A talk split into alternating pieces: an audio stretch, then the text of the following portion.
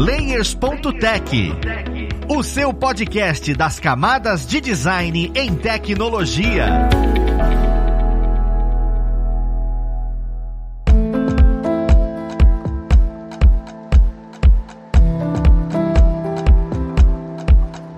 Olá, ouvintes! Eu sou Luiz Lima designer e professor aqui na plataforma Alura, e vamos para mais um Layers.tech, o seu podcast das camadas de design em tecnologia. E na conversa de hoje, nós vamos conversar sobre apresentando entregáveis. Mas o que, que diabos é isso, meu querido host? Isso, na verdade, é, sabe quando você faz aquela sua pesquisa, encontra aquela sua pessoa, seu mapa de jornada, e de repente você tem que mostrar isso para alguém? Como é que de fato a gente deve fazer isso? Será que é tão simples quanto a gente imagina? Mas vamos lá pro papo, conhecer quem vai ajudar a gente nele. Nós temos aqui, hoje, como pessoa convidada, a...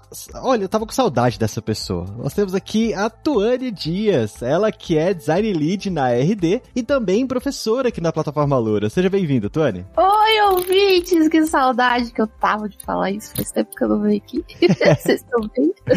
Caramba, eu realmente tava com saudade. É um prazer enorme tê-la aqui novamente. E uma coisa interessante, nós temos agora, como co-host dos nossos episódios, o Bruno Cruz. Ele que é professor aqui na plataforma Lura e um maravilhoso motion designer. Seja bem-vindo, Bruno. Fala, galera! Como é que vocês estão? Muito obrigado pelo espaço, Luiz. E nossa, muito obrigado, Tuane, sua linda, maravilhosa, com a sua energia que já chega assim, né, tomando conta do ambiente, deixa todo mundo feliz, porque na moral, tenho que admitir, eu não estava com essa energia antes de você chegar, não. De fato, é uma parada que chega, a gente fica, uou, agora vamos. Muito bom. muito bom. Perfeito. Pessoal, muito obrigado, né, pela presença de vocês. E assim, eu já queria começar o papo entendendo por que que apresentar entregáveis é uma coisa um pouquinho mais complicada do que só mostrar. Porque eu sempre escuto a Tony falando, ah não, nós podemos usar determinados templates do Miro, determinados templates do FigJam. E, e eu fico me perguntando, sempre quando eu vejo apresentações, eu não vejo os templates necessariamente. Eu vejo outra coisa, sabe? O, o porquê que eu não posso, sabe, apresentar um template? Eu olhar e falar, olha, tá aqui direitinho o quadro e, e, certinho. E quando eu falo apresentar, é apresentar para quem tem, tem interesse nos resultados, né? Não necessariamente para sua equipe ou, ou pro seu par. Eu acho que esse tema é um dos meus temas favoritos, porque eu aprendi ele tão na raça, tão assim na vida como ela é, que eu gosto de compartilhar as coisas da vida. E toda vez que a gente precisa, a gente design, a gente que mexe com criatividade, gente que trabalha com aqueles templates, cores, ilustrações, emoção e tudo mais, toda vez que a gente precisa apresentar algo que para uma pessoa que não é designer, uma pessoa que não está no nosso mundo, algumas vezes a gente esquece que a gente tem que falar a língua da pessoa e ser simples ou ser objetivo. E quando a gente esquece de fazer essa imersão, de, de que a pessoa precisa entender, a gente esquece de fazer o ponto principal que é trazer o resultado, que é deixar um pouquinho o processo de lado, por mais que seja muito orgulhoso de mostrar o processo, que é criar os templates, que é fazer tudo aquilo, a gente precisa deixar isso um pouco de lado e trazer o objetivo e trazer o que, que aquilo vai mudar, que, onde que aquilo vai chegar, onde que a empresa, onde que um cliente que me contratou vai ter algo de mudança. Né, no trabalho dele. Então, quando a gente fala que design precisa aprender a falar com pessoas que não são design, a gente chama às vezes de stakeholders, mas pode ser qualquer é, pessoa interessada no seu projeto, a gente está falando aí que o design precisa ter esse conhecimento de negócio e precisa ter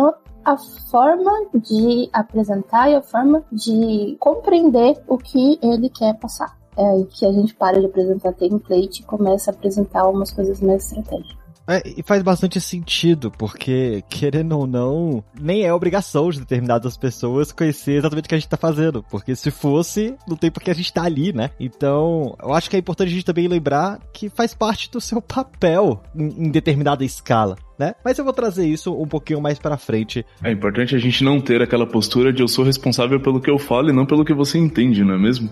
Tem que ter uma certa empatia para chegar nas pessoas muito interessante. Cara, é tão válido o que você falou, porque assim, às vezes a gente entra na área de UX e com, com a expectativa de você ser empático apenas com a pessoa usuária, apenas com o seu cliente lá na ponta final e, e não, a empatia é algo que você tem que trabalhar todo dia, constantemente, com todo mundo ao seu redor, né? Porque todo mundo ali faz parte do processo e te ajuda no processo. Isso foi super pertinente da sua parte, cara. Eu nem tinha pensado nisso. Pra gente entender um pouquinho, Tu, eu queria saber você, você disse, né, da sua experiência e tudo. Você já chegou a apresentar o um template, né? E tipo, deu ruim por conta disso. Como é que foi? Em algum momento que você olhou e falou: "Ah, vou apresentar só esse template aqui e vai ser maravilhoso". Como é que foi o resultado disso? Quando eu comecei a migrar na carreira, é o momento que você quer apresentar as coisas que você faz. Então, você, quer apresentar as pessoas, você quer apresentar as jornadas e tá tudo bem apresentar desde que você consiga fazer isso numa forma. E a primeira coisa que eu, que eu aprendi é: a pessoa que tá ali, ela precisa comprar a sua ideia. Para ela comprar a sua ideia, você precisa comprar o tempo dela. E o tempo é dinheiro, literalmente. Então, eu precisava de um tempo e eu nunca tinha uma hora. Isso é uma ilusão. Você fala, putz, o diretor tem uma hora para falar. Duas horas, isso não, não existe eu precisava ter um tempo para passar essa ideia. Então, como eu levava, ah, eu fiz uma entrevista de profundidade para conhecer um professor, para conhecer um aluno, para conhecer um cliente, e eu descobri isso, isso e isso, eu fiz essas perguntas, né? quando chegava, sei lá, na metade, já não tinha ninguém mais prestando atenção, ou já não conseguia ter aquele engajamento do público, porque ali eu estava explicando o como. Aí eu comecei a, a, pensar em formas de trazer o resultado de uma maneira que eu prendesse as pessoas. Aí foi a hora que eu comecei a, a entender no que, que aquelas pessoas estavam interessadas. Aí vem aquela leitura de com quem que você vai falar? Você vai falar com o dono da empresa? Ele está interessado em saber exatamente um perfil de um público-alvo ele está interessado em saber quais são as pessoas que utilizam de forma geral produtos dele? Você vai falar com uma área de comercial, por exemplo? Será que ela está interessada em saber como que você fez a jornada ou ele tá, ela está interessada em saber como que essa jornada vai impactar o atendimento diário dela lá? Vai impactar a vida dela quando você colocar um, um produto no ar que os funcionários dela precisam mexer. Então, sei lá, imagina todos os farmacêuticos hoje pegam um sistema novo no Brasil inteiro. Será que ele está preocupado como que eu fiz a jornada e o produto ou ele está preocupado como que eles vão utilizar? Então, a partir do momento que veio esse estalo, aí veio a forma que a gente começa a produzir esses conteúdos. E eu já tentei de várias formas, assim. Apresentação de firma, apresentação, na época usava XD, ali da XD, da apresentação de, de Miro, FigJam e tal. Template, não, não, não. No final das contas, não tem uma regra, mas o que acaba acontecendo é que eu sempre procuro a ferramenta mais próxima da vida daquele usuário. Então, se o CEO ele não conhece o Figma, mas ele conhece o PowerPoint, o que, que eu posso fazer para trazer o PowerPoint ou o que, que eu posso fazer no Figma para ficar mais próximo de uma visualização de slide? Se ele não conhece é, as minhas ferramentas de design, por que, que eu vou dar um link para ele mexer se eu posso fazer um, um export daquilo para ele poder acessar só o conteúdo da tela que ele quer? Então, essa foi a, o primeiro aprendizado que eu tive. Então, trazer a, ter essa empatia, como o Bruno falou, trazer esse aprendizado de que não é ferramenta, não é template, não é, não é nada de design que ele quer, ele quer o resultado do que eu fiz com esse processo. E ele tem que estar familiarizado com isso e quais são as ferramentas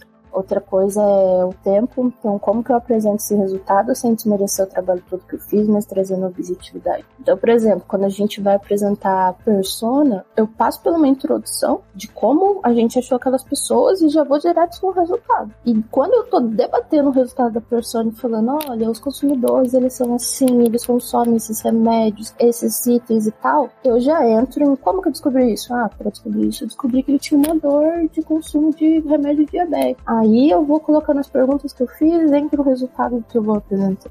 E aí a gente vai evoluindo a conversa e ele vai se interessando mais, porque você vai falando mais da, do que impacta ele diretamente e o que, que ele quer saber.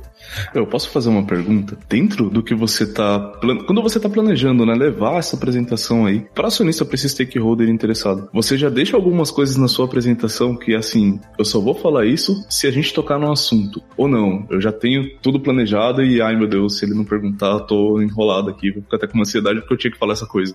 Eu particularmente procuro deixar o máximo de informação que eu tenho porque às vezes a gente consegue saber as perguntas que ele vai fazer. Não que a gente tenha bola de cristal, mas é que às vezes tem algumas perguntas no dia a dia que elas são muito mais comuns de se ouvir. Então, por exemplo, uma iniciativa, quando a gente está fazendo uma iniciativa lá de, de design, qual é o KR que isso impacta? Então, tipo, essa iniciativa aí que você está apresentando, ele vai mexer em que número? Então, essa é uma pergunta que, se, eu, se ele não fizer, eu vou colocar no meu slide de qualquer jeito. E algo que, tipo, ah, ele pode fazer, mas eu não sou obrigada a falar, que é esse, esse exemplo que eu dei de base de usuário. Eu sempre deixo o número de usuários que foram entrevistados, a região, porque por mais que eu queira apresentar a persona eu tenho 15 minutos, ele perguntar, tipo, ah, de que região que é? Porque isso interfere diretamente no produto, né? Você tá falando com uma pessoa do Nordeste que usa um tipo de farmácia ou uma pessoa do Sudeste que usa outro tipo eu preciso trazer isso para ele. Então, se é uma informação que eu deixo sempre lá, se ele quiser saber ou não. Então, não sei se eu respondi bem a sua pergunta, mas a gente tenta deixar o mais mastigado possível para que, se ele quiser informação, a gente mostre e tenta prever quais são as informações que são importantes para ele naquele momento. E vai sempre aparecer uma saia justa, porque ele sempre vai fazer uma pergunta que você não sabe e você vai falar. Isso está na segunda fase do projeto, não mentira. Mas você sempre vai falar. você sempre vai falar: olha, a gente pode aprofundar melhor nesse conhecimento, mas a gente já teve uma prévia disso, ou a gente pode fazer algum outro tipo de pesquisa para encontrar isso, ou a gente coloca no nosso backlog. Sempre vai dar. A gente nunca vai logo negar, né, de cara nenhum pedido de uma pessoa grande da empresa, mas a gente também não vai falar que, que é possível. Esse é aprendizado dois da vida. Não, você super respondeu minha pergunta, inclusive acho muito interessante essa confiança que a gente precisa ter para levar esses resultados, né? Porque assim, imagino eu, confiança, na minha experiência também, sempre demandou experiência. Você não consegue ter confiança se você não tem experiência. Então, é uma coisa que a gente vai gargando, né? Muito legal isso. Não, e o mais engraçado é escutar tudo isso e na minha cabeça vem aquelas apresentações de filme, sabe? Onde a Tuane acabou de falando, você não vai usar ferramentas que a pessoa stakeholder não conhece. Não faz sentido. E aí, de repente, tá você com aquela, com aquele tablô passando aqueles papéis enormes e desenhando assim para poder mostrar os dados, a lá filme de, de negócios. Mas e o pior é que se for para ser assim, será, sabe? Se fizer mais sentido para o ambiente que você tá, isso é que é interessante. Você vai fazer a apresentação em cartaz a lá escola para você conseguir representar e alcançar a pessoa que você tá querendo conversar, querendo convencer, querendo apresentar suas informações.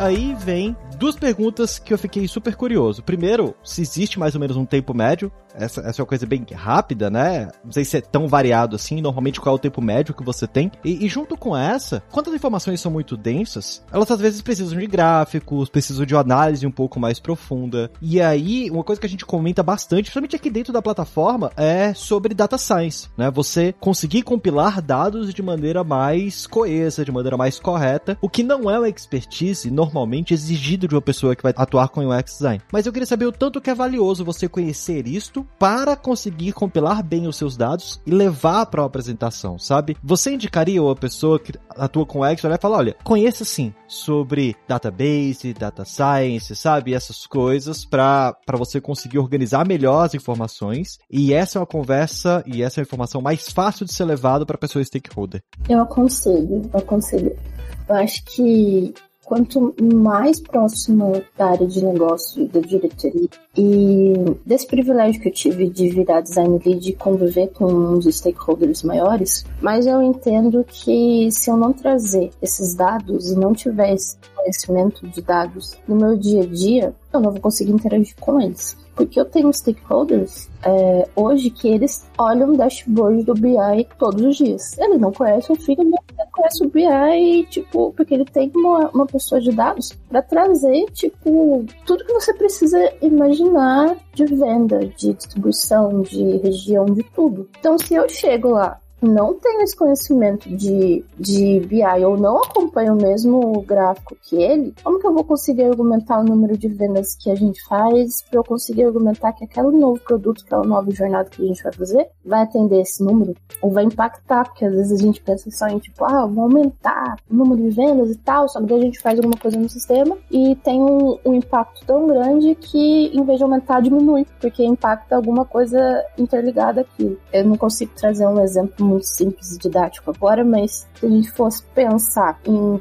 dados e coisas que impactam, eu acho que eu aconselharia os designers, principalmente os PDs, principalmente o pessoal é, strategy, todo esse pessoal que fica mais perto de inovação, de crescimento, estudar nem que seja o básico para você conseguir entender, para você conseguir argumentar, para que você consiga ler esses dados e trazer as resoluções para você. Isso não significa, por exemplo, que você vai ter que virar um data analytics muito foda, porque daí você fala, Tuane, de novo, eu já tenho que desenhar, eu já tenho que pesquisar, eu já tenho que ser estratégia, eu tenho que falar, eu já tenho comunicação, eu já tenho, tipo, muita coisa, sabe? Mas você tem que ter contatos e às vezes a gente tem área de dados, então aprender com as pessoas da área de dados, assim como a gente aprendeu com os desenvolvedores, quando a gente precisou desenhar o UI e entender restrição de tela e, e habilidade técnica, é necessário ter esse conversa também com o pessoal de dados para você conseguir tabear, para você conseguir baixar os dados, para você conseguir ter pelo menos uma pessoa te oriente, falar, ó, vai para esse caminho aqui. Então, procurem designers, procurem dados, procurem pessoas de dados, saibam sobre interpretação de dados também e como que a gente traz isso visualmente, porque você tinha até comentado que às vezes a gente tem dados muito massivos ou dados muito complexos que a gente precisa de alguma forma trazer isso de uma forma simples trazer é, isso de uma forma simples também mexe diretamente com o nosso lado do design, que é como que eu consigo mostrar aquela informação didaticamente. Ah, se é uma pessoa que só entende números, eu posso mostrar que Excel tá tudo bem? Tá tudo bem, mas não tem gente que não é assim. Tem gente que é muito mais visual, que tem muito mais com formas do que com números. Então, aí já pega no lado professora, né? De querer achar a, a forma que a pessoa aprende que eu consegui ilustrar. Mas isso daí é pessoal meu, né? Se o design conseguir estudar também isso, é um ponto bom.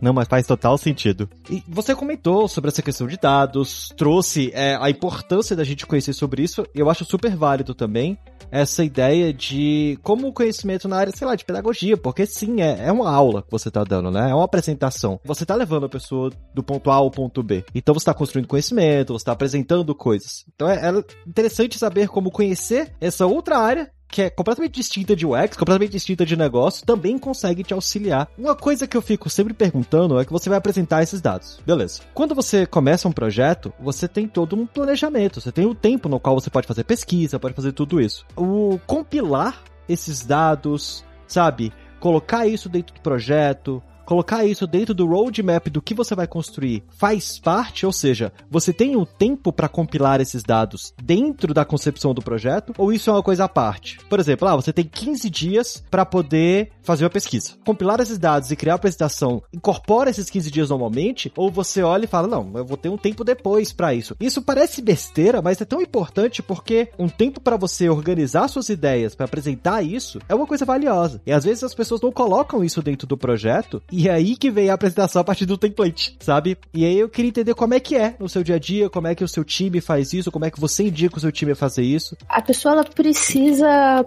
planejar que toda pesquisa ou todo todo contexto de trabalho de design que ela vai fazer precisa ter uma parte de tabulação, precisa ter uma parte de teste, precisa ter uma parte de revisão com alguma área envolvida. Toda atividade de UX hoje precisa. Só muda a vertente, o tipo de, de dado que você vai colher das pessoas. Quando você está planejando fazer todo uma, um estudo, se você não coloca essa parte de tabulação e você pensa só na execução, você não vai ter o resultado para mostrar. E as pessoas, elas não vêm, tipo, para você com um prazo, que geralmente a vida como ela é, a pessoa ela vem com prazo, não você com prazo pra ela. tá errado, tá errado, mas eu... é a vida, a vida é assim. Então a pessoa veio e fala assim, ó, você tem um tempo lá de um mês para fazer seu discovery. Você precisa fazer de ponto a ponto, então desde a imersão até a parte de entrega das telas. Você sabe que você não vai ter um mês para pesquisar e, e, dois dias para tabular. Você vai ter que ter uma semana para pesquisar, três dias para tabular, dois dias para fazer a apresentação, um dia para fazer o, o handoff com a pessoa que vai desenhar ou você mesmo vai desenhar, até chegar no objetivo.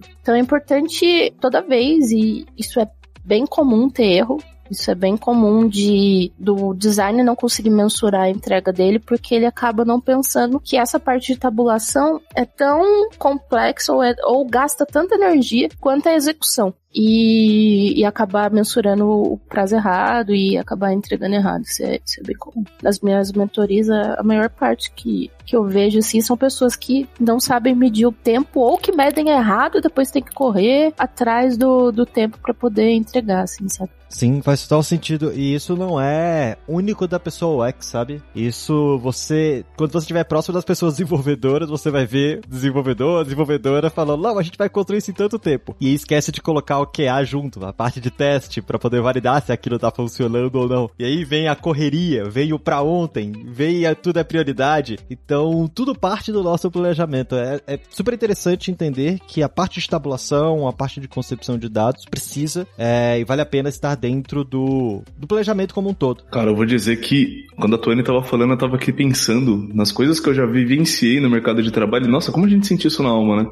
Essa parada que a gente pensa que não, tá bem planejado, mas não tá. E aí você tá num time em que você pensa que não, tá tudo na minha mão e também não tá. E aí quando o prazo tá acabando, você percebe que tem um monte de outras etapas que dependem de outras pessoas. E aí aquele negócio que devia correr num projeto, a, num, num, num, num processo ágil, né? Ele acaba virando um go horse. Tipo, vai do jeito que dá. Entrega, entrega, entrega, entrega, entrega. Todo mundo se estressa e no final o projeto também sofre com isso, né? A qualidade da entrega, no caso. E, e o mais interessante, Bruno, é que no final o, a pessoa stakeholder tem um tempo muito valioso. Então ela não vai jogar esse tempo lá pra frente. Você vai ter que apresentar. De novo, gente, é muito parecido sim com a sua apresentação do cartaz do trabalho de escola. Aquele é o dia que você tem que apresentar. Sa saiu daquele dia, não tem mais o que fazer, sabe? Você tem que levar, tem que ir adiante, vai apresentar os dados que você achou, da maneira que você achou. Então, planejar é algo extremamente importante. E aí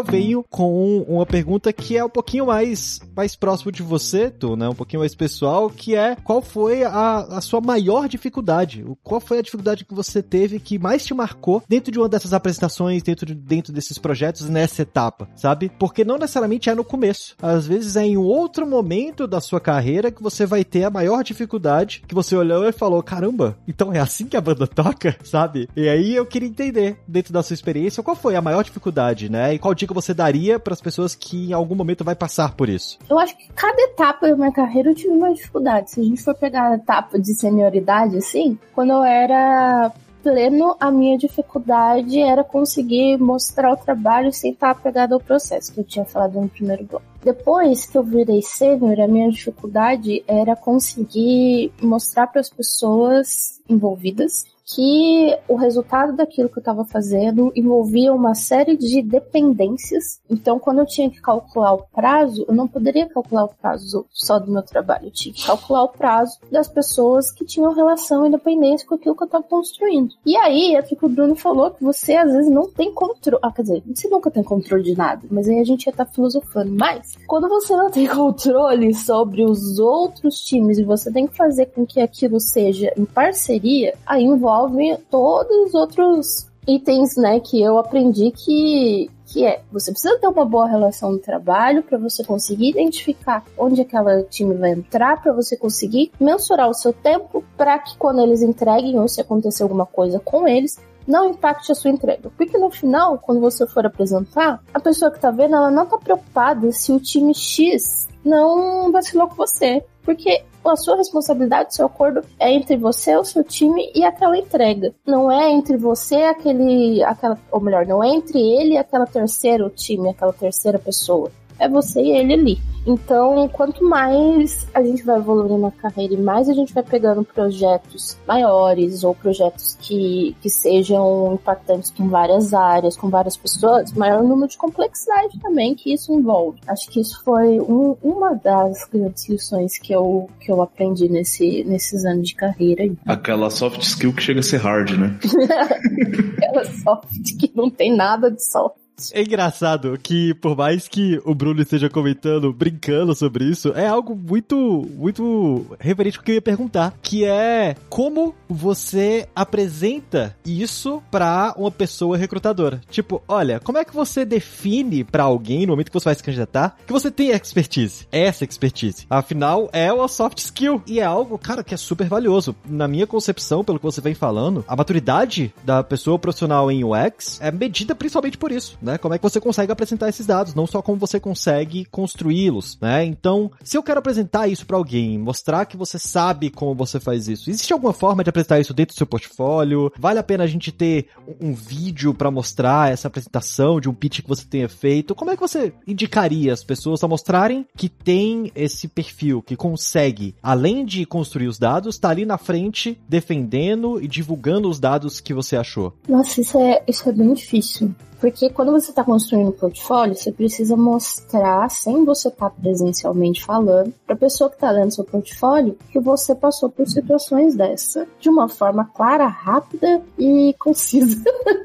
então, no portfólio, quando eu indico para as pessoas montarem um portfólio, eu sempre falo para elas colocarem o desafio que elas tinham e depois lá embaixo os aprendizados pessoais. E nessa parte, falar. Então, tipo, nem tudo é aprendizado de técnica de design. Eu tenho aprendizado de dia a dia que eu adquiri com esses soft skills. Então, colocar naqueles aprendizados que é negociação. Negociação foi um soft skill que eu aprendi e usei na negociação nessa parte do meu projeto e citar. Ou entre o projeto, quando você está contando o storytelling dele, se tiver um ponto muito crítico que você acha interessante contar, adiciona isso também. Então eu estava ajudando um, um design a montar o portfólio dele e nesse portfólio teve um item que ele precisava falar: olha, o pessoal de desenvolvimento não tinha tempo suficiente para esperar a minha solução. Então eu tive que negociar com o PM, com a pessoa de produto, para a pessoa de produto colocar outra demanda na frente, seja bug ou seja alguma coisa, para ele poder tratar, para eu poder ter mais uma semana para eu poder entregar para o desenvolvedor. Isso era muito valioso, assim, porque mostrou que ele teve que fazer negociação com a área de produto, negociação com o desenvolvimento, tentar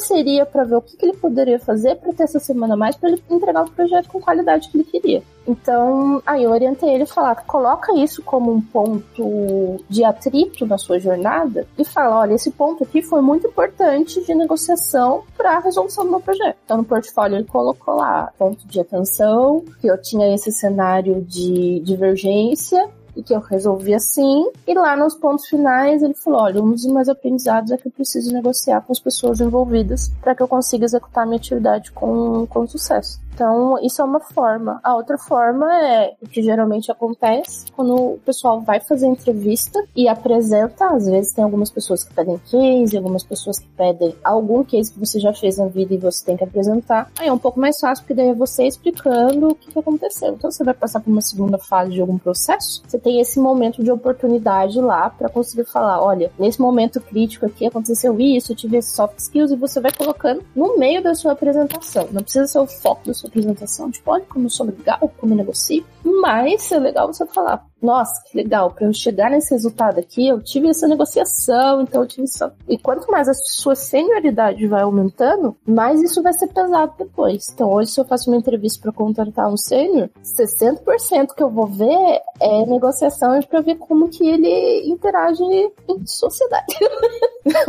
Os 40% vai ser como que ele é técnico, como que aquilo ele consegue fazer de uma forma agilizada ou não. Isso vai mudando também com a, a carreira da pessoa e com a descrição da vaga e os requisitos daquela pessoa que está contratando. Faz total sentido. Então, pessoas entendam como escrever uma boa história do seu portfólio. E isso faz uma diferença significativa para a pessoa que vai te recrutar. Eu vou fazer, eu acredito que seja uma das últimas perguntas, que ela é um pouquinho mais polêmica, que é o seguinte: de forma bem, bem pessoal, esse processo de vender a sua ideia dentro do lugar que você trabalha, particularmente me incomoda. E eu já escutei isso de outras pessoas UX. Se você foi contratado para isso, você não deveria passar por esse processo de, pô, vou vender a minha ideia. Afinal, você me contratou contratou para te passar exatamente isso. Eu acho isso um tanto quanto estranho, né? O que que leva essa necessidade de vender e o que que você achou quando você percebeu que é assim o dia a dia, né? Eu queria a sua percepção disso, porque a minha percepção é putz, isso é uma puta falta de sacanagem. É, essa é a minha percepção. Mas é o dia a dia, né? É, é, o trabalho, é o que você faz, você de fato precisa vender isso. Só que eu queria entender um pouquinho da sua visão, né? O que, que você percebe disso? É aquilo, né? A gente não tem colegas de trabalho, a gente tem clientes internos, a gente tem que vender para todo mundo. a gente tem que vender para todo mundo, isso é muito real. E eu queria pedir um parênteses aqui para reclamar, porque, ó, Acho que todo design já passou por isso. É muito chato ter que vender a sua profissão. É muito chato, muito chato. Agora que eu já reclamei, agora eu volto pro meu papel de agora eu vou explicar como que a gente vende essa parte e a política do trabalho. E essa parte polêmica, é muito polêmica. Porque no início você fica bravo, no início da carreira você fica muito puto. Você fala, eu sou designer, eu fui contratado para ser designer, por que, que eu tenho que provar o design para a empresa? Não faz sentido nenhum, eles estão pagando meu salário. Só que aí a gente vem num ponto de maturidade, principalmente de entender, seja designer da parte mais do Bruno ali, visual, motion, gráfico, vídeo, ou seja, design muito mais da parte minha de experiência. Se a empresa não tiver maturidade para entender o valor do que o design vai mudar, ela sempre vai provar por que, que aquilo tem que acontecer. Ela sempre vai pedir para você provar por que, que aquilo tem que acontecer. E esse pedir para provar às vezes ele vem num tom negativo de tipo, me convença por que, que eu tenho que mudar o meu logo, me convença por que, que eu tenho que fazer essa alteração na jornada, ou porque eu tenho que mudar as cores e tal. Disso a gente pensando num cenário muito pequeno, assim. Em cenários muito maiores, de me convença por que, que eu tenho que alterar a página inicial de aplicativo. então, esse me convença, que às vezes vem meio rude, na verdade ele quer ter argumentos suficientes para conseguir comprar a sua ideia. Porque no fundo, a pessoa de negócio, seja de uma área par sua ou seja de uma área acima, ela precisa comprar a sua ideia para ela conseguir financiar aquilo, para ela conseguir colocar em produção. E se você não tiver essa, esse discernimento de você conseguir mostrar e vender isso, ele não vai conseguir comprar. E a sua ideia que você criou e passou muito tempo provando, ela não vai pro mercado, ela não vai pra rua, né, que a gente chama, e vai cair na mão do usuário. Então, essa parte que é muito polêmica e às vezes a gente passa uns perrengues porque é chato, isso também tem a tendência de diminuindo. Porque quanto mais você vai provando e, e aprovar, tipo, dia a dia mesmo, o valor daquela, daquela entrega, mais eles vão vendo retorno, mais eles vão confiando e mais eles vão te dando cartas. Então, imagina que você tá lá num jogo e que você tem que pegar muitas cartas. Para você pegar a primeira, você tem que mostrar que a pessoa confia em você para te dar aquela carta. Aí depois depois você vai acumulando e tudo mais. E vai ser sempre uma negociação e uma balança. Às vezes você não vai conseguir provar e você tem que voltar e ter outra ideia, falar com outras pessoas e tá tudo bem também. Porque no final, o design não é só construir as coisas perfeitas e entregar para as pessoas. Às vezes o design é, é muito mais resolver bug, é muito mais trazer mais vendas e você fazer o, isso de uma melhor forma para o seu cliente, para o seu stakeholder, para o seu usuário e fazer esse balanço aí. De novo, tirando uma licença poética, que trabalho, né, gente? Trabalho nunca é perfeito todo dia. trabalho é trabalho. Por isso que o nome de trabalho tem esse nome. Então, é, vai da gente construir esse equilíbrio de tipo, estou gostando, olha que legal, não estou mais gostando, vou voltar pro mercado e vou tentar outras batalhas, mudar de profissão, vender arte na praia, sei lá. Então, acho que é juntar esses dois pontos aí. Mas eu acho que um dia a gente devia fazer um layer só com filosofias da vida que eu ia amar. Meu, o legal é que mesmo que você escolha mudar de profissão e vender sua arte na praia, você ainda vai ter que lidar com isso. Você também vai ter que provar por que, que a sua arte é boa pros seus clientes, né? Sim, sim, sim. É, não tem pra onde fugir, literalmente. Eu tô pensando em milhares de exemplos aqui e, e é muito disso. Quando você tem confiança, esse processo é mais tranquilo, obviamente. É como se você estivesse falando com um amigo de muito tempo, falando, pô, vamos fazer isso. A pessoa simplesmente confia e fala, pô, vamos, né? Agora, se você começa a conhecer o pessoa do zero e fala, vamos fazer isso, você fala, por que, que eu vou fazer isso com você? Aí você tem que falar, pô, porque o parque é legal, porque, cara, é, é, é isso, é relacionamento, sabe? E por mais que seja empresa e por mais que você seja contratado ou contratada para fazer isso, é um custo né? A pessoa tem o direito de entender por que que vai ter aquele custo, por que que vai ter aquele esforço e, e para chegar naquele resultado. Você está vendendo um resultado que talvez não alcance e, e vai ter um custo. Então é, é, aquela mentalidade de negócio que chega e fala: ah, eu preciso te questionar. Se eu não te questionar, a gente pode tomar caminhos errados. Então é, eu acho super valioso você ter falado isso, tu, porque é assim, eu, eu inclusive mudo já o meu pensamento que é não tome isso como uma afronta. Isso faz parte do processo de refinamento para que a solução não seja vaga, para que a solução seja valiosa. E até muitas vezes, quando você for apresentar os resultados mediante esses questionamentos, você vai ter alguns insights e falar: ah, caramba, olha só, é mais valioso do que eu imaginava isso daqui. E, e faz parte do processo, né? genial isso. Eu acho que fecha muito bem. Para fechar mesmo, eu queria saber se existe algum material educativo dentro do segmento de UX que aborda a apresentação de resultados. Para você olhar, eu tenho um livro aqui que olha e fala, apresente seus resultados dessa forma, XYZ, essa é, é, é um, uma boa técnica, um bom método. Você teria alguma indicação pra gente? Ah, eu tenho, eu sempre tenho livro, né? Como uma amante da educação, eu sempre tenho livro para indicar para as pessoas. E tem um livro específico que chama Articulando Decisões de Design que o subtítulo, o subtítulo dele é Converse com stakeholders, mantenha sua sanidade e crie a melhor experiência do usuário. Esse livro é maravilhoso. Eu vou deixar com você o link para você poder colocar lá no, no Layers ele traz não só uma ideia de como que a gente mostra dados, mas tudo isso que a gente conversou, que é como que eu me relaciono, como que eu negocio, como que eu falo com as pessoas, as partes interessadas, como que eu design falo sobre design para pessoas não designers. Então esse livro é muito maneiro. É, eu posso procurar depois livros que falem só de ilustração, de dados e tal, para poder deixar. Mas o meu favorito é esse articulando decisões de design, assim, eu acho que é o primeiro se você quer falar de design para não designs, é o primeiro que você deveria ler. Assim. Perfeito, muito obrigado, Tu.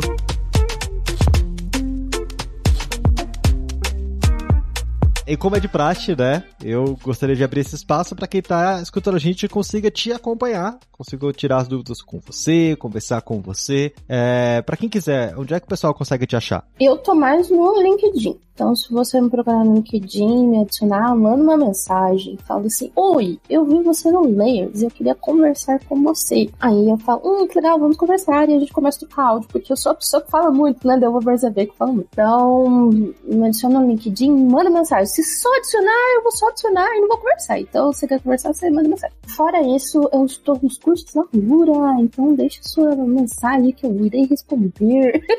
então, se você quiser conversar comigo sobre algo curso do fórum, tô lá também. Ou do Discord, verdade, eu tô no Discord da Lura, então as pessoas também quiserem falar comigo, procura lá, Tuane Dias no Discord da Lura, que vai estar eu lá também. É, fora isso, é só banalidade. Não vou nem passar meu Instagram, porque meu Instagram só tem meme de gatinho, foto aleatória de viagem, piada. Não, não sou uma referência de design no Instagram. Instagram é só, só vida como ela é mesmo.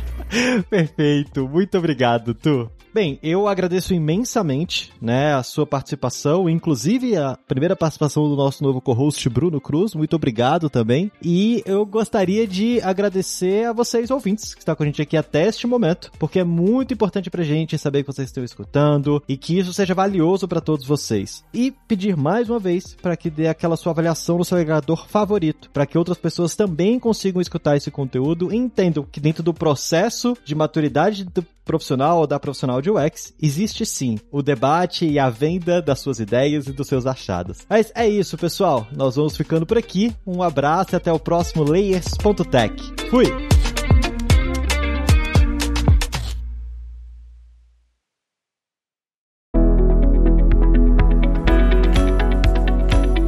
Este podcast foi produzido pela Alura, Mergulhe em Tecnologia, e Faculdade FIAP, Let's Rock the Future. Edição e sonorização, Radiofobia Podcast e Multimídia.